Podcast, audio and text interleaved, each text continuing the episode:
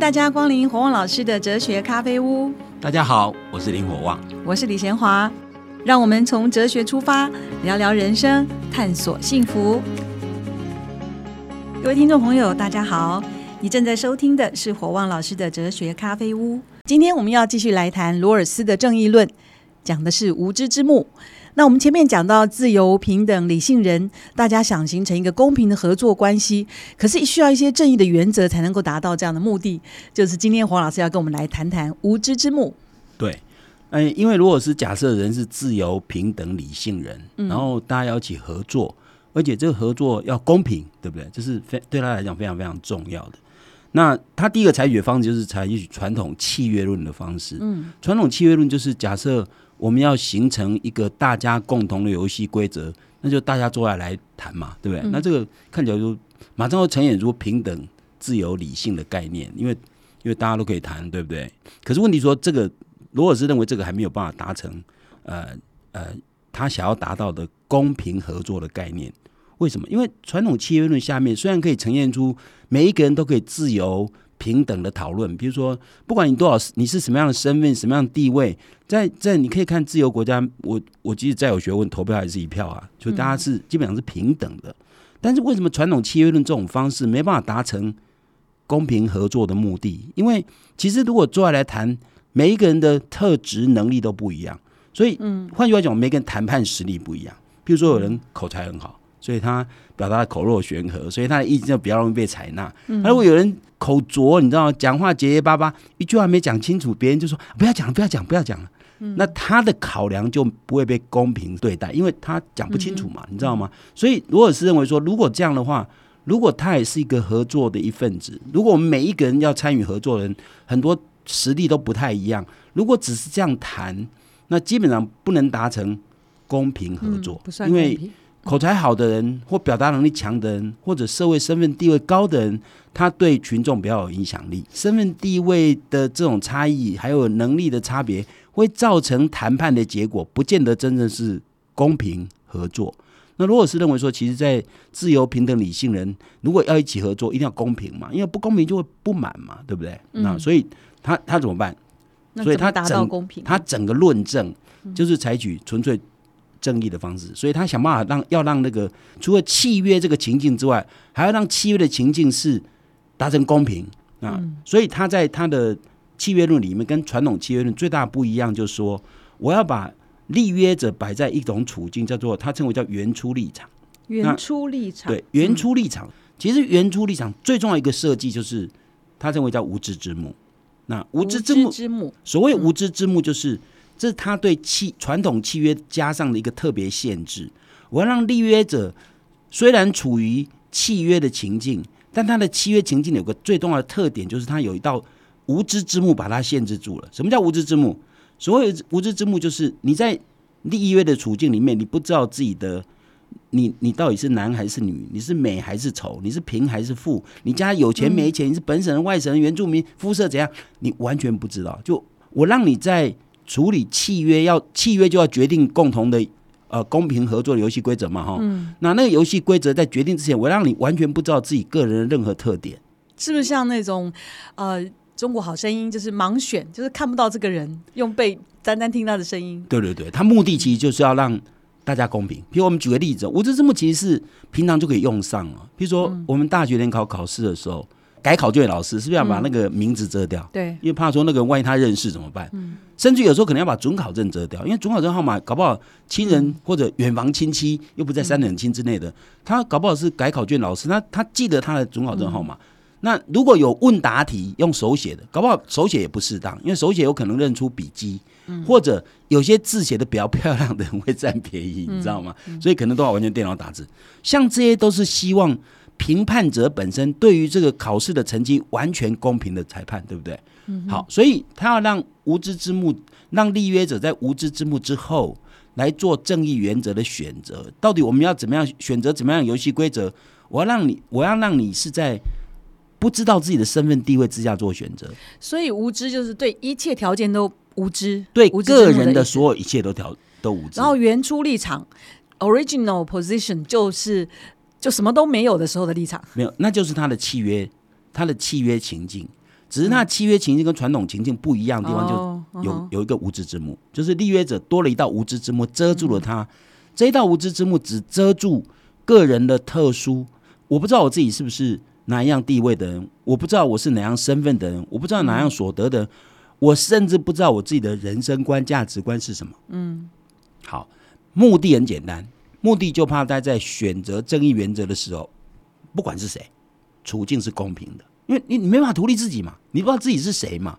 就像我刚刚讲的，如果你是改考卷的老师，你对大学联考所有的资讯全部都遮讯遮蔽的时候，你完全只从考试的内容来评分，你不会不会图利于任何人。啊，我自己的亲戚、自己的家人，就让整个都很单纯，你判断就很单纯，就是你的判断完全是站在到底是怎样就怎样的立场，而不会站在说哦不会有哦掺杂。嗯不会考虑个人的因素进去啊。其实其实这很容易理解哦，就是说这原著讲，有些人会觉得还蛮奇怪的哦，就是说那这样设计到底什么意义啊？比如举个例子啊、乐色掩埋场盖在哪里？很多人都会说，只要不在我家旁边就好嘛，对不对？就是就很很明显，不管是乐色掩埋场，不管是手机的基地台，不管是变电所，你知道，不管是核废料的场所和核废料储存厂，其实所有人在现代社会，每一个人都站在自己的利益讲说，not in my backyard，只要不在我家后院就好，你知道？那这种逻辑被人说，那我们大家都不用用，我们大家都不要热热场吧，因为没有人要嘛。嗯，你你家也不要，我家也不要，那以后我们大家自己处理垃圾，嗯，好吗？比如说手机记忆台，虽然大家没有办法知道它有多大的不好的影响，但大家知道有电磁波啊，所以最好是不要在我家附近，在我家远一点，但是我家收讯很很好，这样最好。比如说捷运哦，我当然希望有捷运经过的地方，我家住家的那个好那个住宅可能会涨涨价涨价，但是那个捷运最好不要，我不要在第一排，不是像文湖线，它是它是平面，对不对？那如果你在第一排的话，很吵，吵很吵嘛，我最好家在第三排、第四排，所以每一个人都会考虑自己的利益。最大利益。嗯你的那这样你的公共政策怎么制定啊？就没办法制定。好，所以无知之幕的概念就在这边。其实无知之幕，我常常讲无知之幕的概念，就是要让你完全不知道是谁，然后你完全在考虑的是在哪里做这件政策，实际上对社会是最好的。比如说，假设今天我们在盖乐色掩埋场，好，假设你有，假设我们用无知之幕的思考方式，就是说，我们如果觉得台北市一定要盖乐色掩埋场，对所有人都一样，对不对？因为每个人都需要乐色要有有去处嘛，哈。我们都需要乐色掩埋场，但是大家都不希望在我家旁边。好，这时候无知之幕来了，告诉你说，一旦我们要决定公共的游戏规则，我们现在找正义原则，对不对？现在我们可以落实成为一个，我们要找做一个公共政策，对不对？你在决定在哪里建乐色掩埋场的时候，你如果决定公共政策，这时候如果无知政府进来，代表说你忘了你家在哪里，嗯，或者你不知道你家在哪里，你完全评估在哪里，在台北市哪个地点，它的好处最多，坏处最少。最后选定那个地方，搞不好就在你家旁边，那你只能认了。为什么？因为这是公共政策。所以换句话说，无知之幕的用意就在于说，其实我们随时可以进入无知之幕。所谓随时，就是就是我们凭想象，这是一种人类有的能力嘛。就是说我今天如果要做一个公正的裁决者，比如今天如果两个人吵架，两个人在争论，那我们找谁来做仲裁啊？我们一定不会找其中一个人亲戚或朋友，我们找一个无关的第三者。这个其实就是一种无知之幕的精神在里面。我我们希望仲裁本身是公正公平的，嗯，所以罗尔斯用无知之幕的概念，就是要我们在决定大家共同的游戏规则的时候，大家的处境是公平的。因为因为因为你不知道你自己是谁，你怎么可能独立自己呢？所以我完全针对我要面对选择的这些原则，哪一个作为社会的共同合作的游戏规则的时候，我们觉得最有利，最有利就是对社会整体有利。那其实我幕一揭开来以后，我我是什么样的身份，对我都不见得不利。那因为这样我才会接受。如果今天我选择一个正义原则，作为整个社会建构的指导原则，如果这个正义原则是我将来幕一揭开以后我不能接受的，那我那那这正义原则就没有意义啊！因为没有意义的原因是因为社会就会不稳定啊。你想社会的游戏规则，如果有人不同意，有人不赞成，我现在讲最高指导原则，如果有人不赞成，那你制定的原则怎么可能会遵守？那你不遵守，社会就会乱嘛。比如说，我最常举的例子就是红绿灯。我们每个人对颜色都有偏好，对不对？但在制定红绿灯的时候，绝对不会管你喜欢红色还是喜欢绿色，我就这样规定，因为这是不管个人的偏好，所做的决定，因为只有这样共同做一个游戏规则的时候，大家才能够把交通秩序维持住。因为如果没有红绿灯，我们大家就没办法开车，就会乱，你知道吗？所以这个共同的游戏规则，罗尔斯的基本精神，为什么要采用纯粹程序正义的方式来寻找正义原则？因为正义原则就是大家共同生活的最高指导原则。大家共同生活，这个最高指导原则不应该图利任何人，不应该对哪一个人特别有利，不应该对谁特别不利，你知道吗？所以，所以他用无知之幕的概念，其实就是要达成立约，立约就大家一起来订立契约，也就是大家一起来决定什么是正义原则。但这个时候，没有人知道自己的利益在哪里。但是，但是立约者不是不是什么都不知道，你知道吗？立约者知道自己的。不知道自己的特殊身份，但他知道社会的一些，比如说知道科学常识，知道社会心理学，知道人性，嗯，反正他知道是一般的知识，而不是特殊的知识。他当当然知道地球是怎么运转啊，很多科学常识啊，经济学原理等等这些一般性的知识他知道。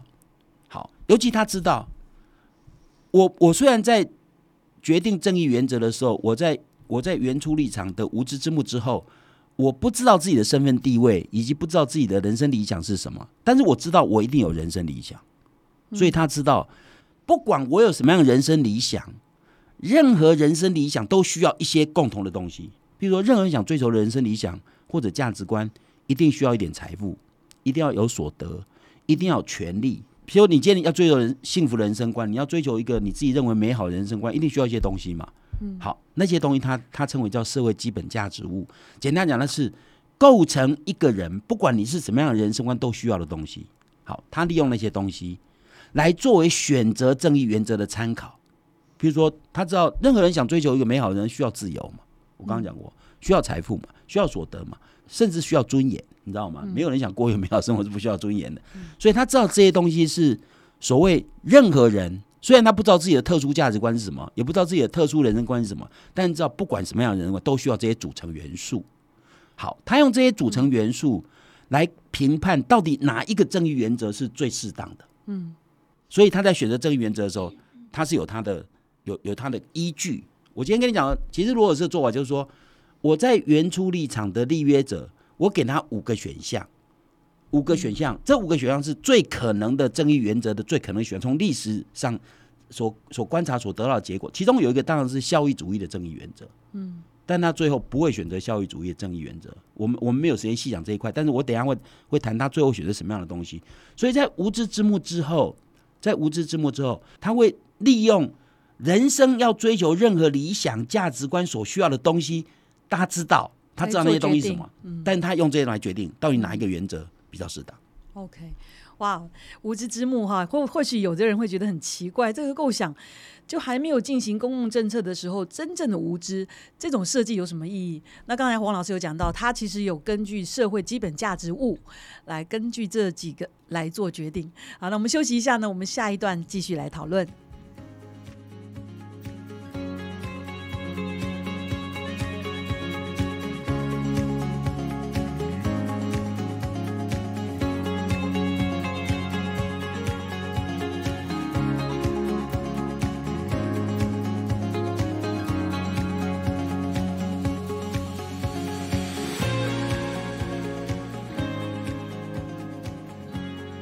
我们会跟着火旺老师继续的来谈罗尔斯的正义论，其中一个很重要的概念是无知之幕。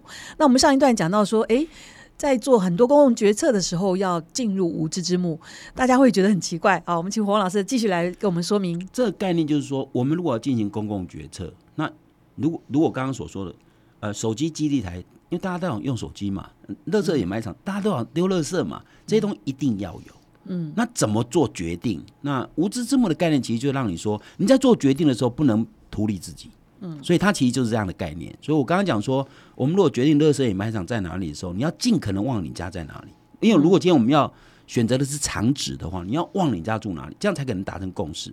那如果说那我就知道我家在哪里啊，那这样我们大家都没有共识啊。所以我刚刚讲的概念其实就是代表说，你在做公共决策的时候，你应该以公民的身份出现。所谓公民，就是你基于公共利益思考问题，不是基于个人利益。嗯，所以像这种东西都是理想的情境叫无知之幕，但实际生活里面，我们要做一个公正的裁决者，我们就要尽可能不要以个人的利益来做决定，对不对？讲我刚刚讲过，如果两人吵架，那你要做仲裁者，你是不是尽可能忘了自己的利益跟或自己比较喜欢谁？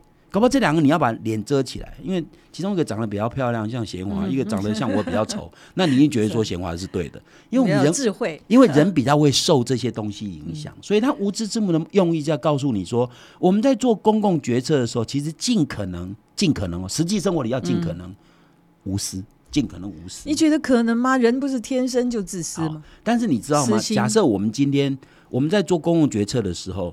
我们如果站在一种真正公正的立场在做决定的时候，我们拿出来的数据，即使有私心的人，他会觉得说：“那那我没话讲，不然你拿拿拿出更好的嘛，对不对？”我现在讲，比如说我假乐野买场，我今天告诉你说，这个根据环境环境影响评估的结果，在哪里建会造成什么结果，在哪里问？那那这个这个这个是一个客观的数据嘛？所以换句话说，其实即使你是一个有私心的人，我们为什么要告诉你说你一直有私心？你想活在一个比较稳定的社会，一定这个社会的政策、法令、各种规定是大家都可以接受的。否则，你你即使自私，你活在一个大家不能接受的法令跟规章之下，天天有人作奸犯科。我我们常经常讲说，你你以为你你自私自利，你家很有钱，你不知道旁边有乞丐，他有一天会翻墙吗？你知道吗？像这种东西都是都是社会要共同生活，一定要大家觉得。遵守共共同生活的游戏规则，大家觉得服气，而且觉得有道理。那那个那个游戏规则如果有道理，那大家就会比较容易遵守。哦，我我讲的是一个比较完美的情境，就是如果今天我们所做的决策是完全基于无私所形成的公共游戏规则，这样会使大家遵守的可能性会比较高。嗯，这样的社会的合作就比较稳定，因为大家都愿意遵守的时候，当然就比较稳定嘛。比如说，进入无知之幕是用想象的。当然，当然，那是想象，抽象的去假设，我什么都不知道。对，尽可能忘了你自己是谁，尽可能。我现在讲说，实际生活里面就是这样做。那日常生活里面要做公共决策的时候，我们尽可能在无知之幕之后，就是不要考虑自己的利益作为思考，因为这样才有可能达成共识。因为不然每个都想自己的利益，利益一定会冲突嘛。那那就没有共识啊。罗尔斯这种做法，其实是要大家，我们要不要共同生活？要共同生活，要不要稳定？要那游戏规则要不要合理？要那那合理游戏规则就不能图利自己嘛？那所以无知之幕其实是一种是一种作用，那种作用呃，用罗尔斯自己的讲话叫我我把它翻译叫替代性的设计。这个设计就是，如果我们要一起合作，应该呈现的是自由、平等、理性人的公平合作。那只有自由、平等、理性人这个特点是相关的。这个人的肤色、种族、性别、阶级、身份、地位相不相关？不相关嘛，所以最好遮掉啊。无知之幕就把这些不相关的因素遮掉嘛。如果你要呈现出自由、平等、理性人，要怎么合作？其他不相关哦，其他什么性别、种族、肤色都无关哦。那罗尔斯的想法就，那你那就要遮掉嘛。所以他其实无知之幕就是去除跟合作不相关的特点。我们要合作要订立游戏规则，对不对？嗯不相关特点把它遮掉。你你要知道，如果我们的游戏规则定的越好，其实大家的合作会。越积极，对不对？譬如说，譬如说，你看 NBA 篮球以前没有什么二十四秒违例进攻违例，所以以前赢的队就拖，人家要搓麻将嘛，就是一直拖时间嘛。自从有二十四秒违例以后，那球赛变得更精彩，对不对？因为你没进攻，二十四秒没进攻，球权就换别人，你知道吗？所以球赛变得更节奏更快，你知道？所以它越精彩，所以你的游戏规则越好，你社会的合作越顺畅，对，越顺畅，而且大家愿意合作。你知道吗？如果今天我跟你合作是公平的，那那我当然愿意合作啊。如果是不公平，我干嘛合作了？所以其实自私自利的人以为我图利自己对我有好处，其实那是短期的。嗯，长期这个游戏规则对你有利，对别人不利，谁要遵守啊？对不对？我经常跟学员讲说。我跟你打篮球，我投进去算五分，你投进去算一分，他绝对不跟我玩，你知道吗？嗯，因为因为这不公平嘛，对不对？如果今天跟他我我因为我年纪比较大哈，所以我投进去算五分，你投进去算两分，他会说啊这可以考虑，因为你年纪大我那么多。但如果说我投进算五分，你投进算一分，他觉得太不公平了嘛，对不对？所以你的游戏规则要公平，人家才跟你玩嘛。所以换句话说，如果我们选择的正义原则是一个不公平的游戏规则，那你用这个规则来制定整个社会的制度。那很多人不跟你玩了，你知道吗？很多人不跟你玩，那这个社会怎么稳定呢？有人不跟你玩，就是所谓不跟你玩，就我就违反公共规定嘛，就是违反法律，你知道吗？那如果这社会有人经常在违反法律，因为法律很很不人道。譬如说，那那你这社会会稳定吗？对不对？就像我我每次讲说，你有钱人周末可以唱 KTV，但穷人可以烧 KTV，你知道吗？他活不下去了嘛，只用这种方法嘛。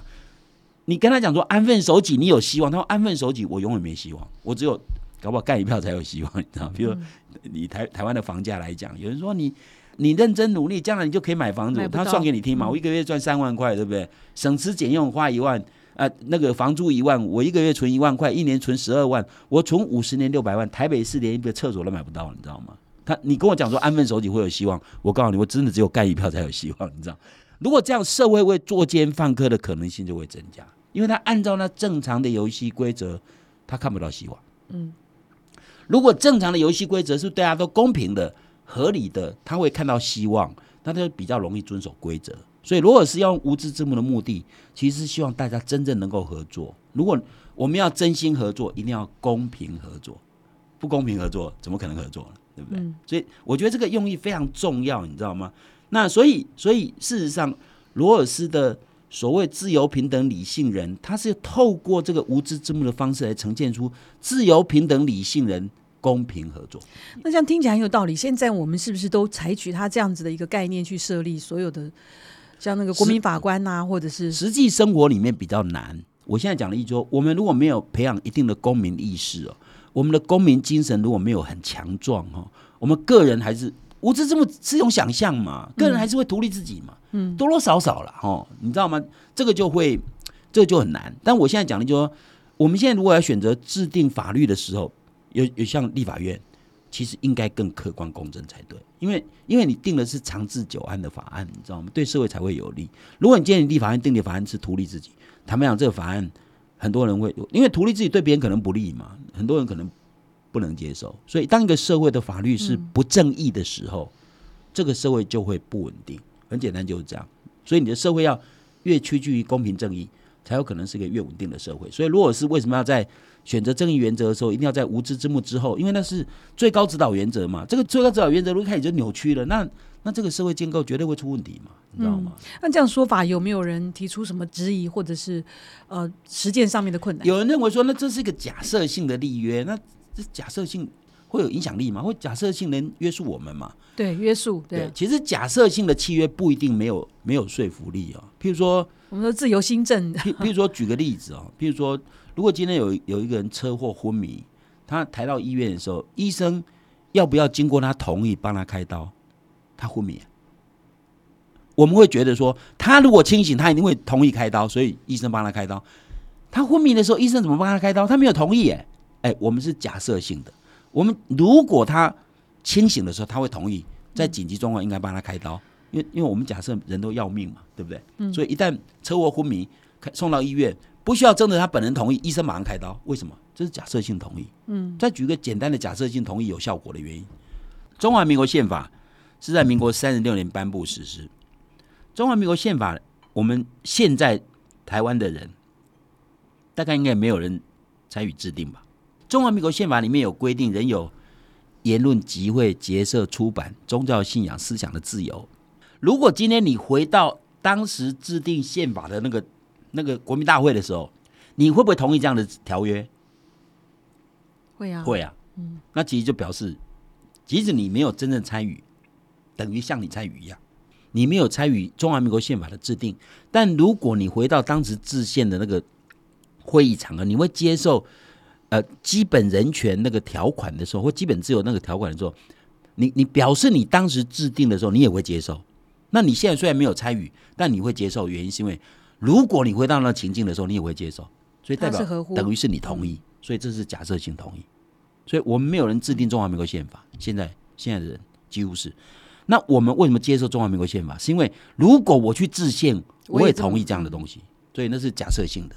所以有些假设性的东西对我们是有约束力的。而且，如果是假假设性，其实有它的特点，就是说，它要呈现的是，如果我们要公平合作，我们必须把个人的特殊特质要去掉。那他的无知之幕就是这样。那我们日常生活里面当然很难这样子哦。但是，难道这不是我们要追求的方向吗？就是这是一个理想嘛，对不对？所以，如果是在无知之幕之后，就给立约者五种选项让他选择，其中一个就是就是效益主义的正义原则嘛。那我一再强调说，罗尔斯整个论证很非常复杂，但他在无知之幕之后，绝对不会选择效益主义正义原则，因为他在无知之幕，他不知道自己的身份地位是什么。好，因为效益主义的正义原则有可能造成的结果是，如果一个社会百分之八十的财富掌握在百分之十人手中，其他百分之九十人分享其他百分之十，那这些啊不分享其他百分之二十。这显然是一个不太正义的社会，对不对？嗯。但那样的社会有可能效益比另外一个社会，另外一个社会可能是百分之百分之八十的掌握在百分之五十人手中，你知道吗？百分之二十掌握在另外百分之五十人手中，这是分配比较平均的社会。但是因为效益主义只管总效益，嗯，所以有可能那分配非常不平均。譬如说，举最简单就是以现实社会来讲，美国跟韩国基本上他们的贫富差距比我们大，嗯，所以他们的财富。总财富可能比我们多，但是我们不会认为那是一个比较好的社会。像美国社会，其实你你看美国社会在历届的幸福调查里面，他他他的国民所得的 GNP 绝对全世界排名前几名的嘛哦。嗯。但是美国在幸福调查每年的幸福调查，全世界幸福调查，它永远都二三十名。为什么？因为它贫富差距大。所以我们要讲一个比较公平正义的社会，应该是它的分配比较平均的社会，而不是总量大就好。因为效益主义只管总量大，所以。如果你选择效益主义正义原则，立约者会想说：我万一选择效益主义正义原则，幕一揭开来，我觉得那弱势阶级怎么办？我可能牺牲我社会总效益会更高，你知道吗？所以不会选这个，他不会选这个，因为这个他有可能自己是另外一个阶级。所以为什么无知之幕可以达成合理性？我们前面讲过，合理性就理一个理性人不只考虑自己的利益，还要考虑别人嘛。嗯，因为你在无知之幕之后，你不知道你是哪哪个身份、哪个阶级，任何一个身份、任何阶级，有可能就是你。所以你在考虑任何政策的时候，考虑到如果对某一个阶级不利的，你绝对不能选，因为你有可能降低了阶级，你知道吗？所以无知之幕自动考虑到别人，因为你有可能就是别人。所以这是个非常有趣的设计，使得你在选择大家共同游戏规则的时候，你一定要考虑别人，因为你你可能就是别人。你你如果觉得我是我如果是一个有钱人，我当然希望这个市场的管制越少越好，这样我的财富越来越累积。但木易揭开，你万一不是有钱人呢？你知道我讲意思吗？木易揭开，万一你是那个弱势阶级怎么办？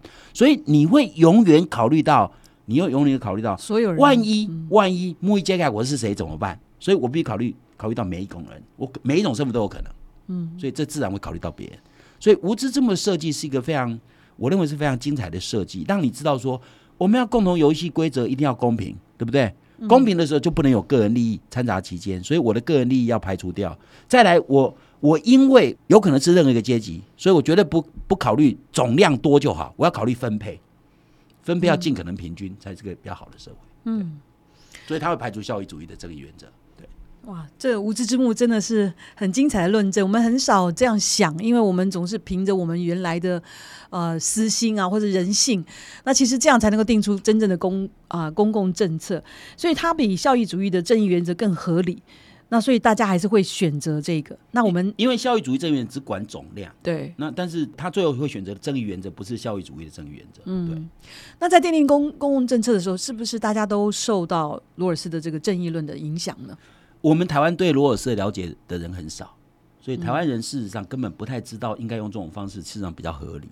所以我会讲说，台湾台湾对于这方面的哲学方面的的知识所知非常非常有限。台湾的政治领域基本上都是，比如政党竞争啊、民调怎么做啊，他完全不管政治哲学的东西。我们现在谈都是一个一个理想的社会该怎么办呢？那如果我们知道理想的社会这样设计是很棒的，我们就可以用这来检验。嗯，来检验我们现在的政治到底哪里偏偏差，你知道吗？所以换句话说，如果任何政党是基于自己党派的利益或基于个人利益在做这样政策的决定的时候，事实上就是违反公平正义的原则。对。可是政除了政呃政治人物以外，我们一般的人民也不太了解。对，所以一般人民一般人民因为对这方面也不是很了解，所以一般人民的公民素养也不够，你知道吗？所以公民素养。我常讲，台湾人民基本上是私民啊，不是公民啊。对，你你为什么喜欢？你为什么投马英九一票？长得帅啊，这都基于个人利益考虑，你知道吗？理论上，你在决定一个总统候选人或你要选择的一个总统人选的时候，你应该考虑他对整个社会未来是不是比较好，而不是这个人我喜欢或这个人我我他的个性跟我一样，他跟我同乡，这像这些都是私人考量，对，嗯，都不是合格的公民对。真的希望大家都来听火旺老师讲的这个正义论，实在是非常非常的精彩。那后面还有许多很精彩的论述。我们下一集再见喽。